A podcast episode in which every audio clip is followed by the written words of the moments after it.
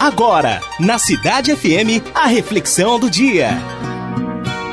Houve um reino que ofereceu um grande prêmio ao artista que fosse capaz de captar numa pintura a paz perfeita. Foram muitos os artistas que tentaram. O rei observou e admirou todas as pinturas, mas houve apenas duas de que ele realmente gostou. A primeira era um lago muito tranquilo. Este lago era um espelho perfeito onde se refletiam plácidas montanhas que o rodeavam. Sobre elas encontravam-se um céu muito azul com nuvens brancas. Todos que olhavam para essa pintura viam refletida uma paz muito grande. A segunda pintura tinha também montanhas, porém, estas eram escabrosas e estavam despidas de vegetação.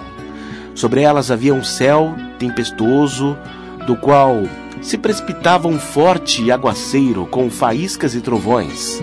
Montanha abaixo, parecia descer uma turbulenta torrente de água. Tudo isso se revelava nada pacífico. Quando se observava atentamente atrás da cascata, havia um arbusto crescendo de uma fenda na rocha. Nesse arbusto encontrava-se um ninho, e nesse ninho ali havia, em meio ao ruído e à violência de cena, estava um passarinho placidamente sentado no seu ninho. E essa foi a pintura escolhida pelo rei, que explicou o motivo da sua escolha.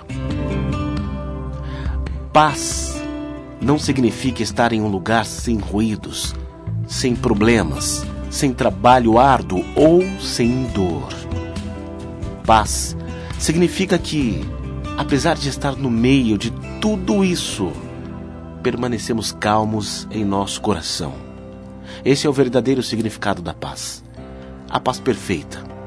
O que significa que no seu dia a dia, no nosso dia a dia, vão haver sim as turbulências, aquilo que nos aflige, que nos incomoda de certa forma negativa mas essa é a vida. Nada é perfeito. Nada é fácil, nada vem fácil. Mas como eu comentei ontem, inclusive, nós devemos escolher ser feliz e não estar ser feliz. Os problemas fazem parte do nosso dia a dia. São os problemas, são as dificuldades que nos moldam e que nos tornam pessoas muito mais fortes.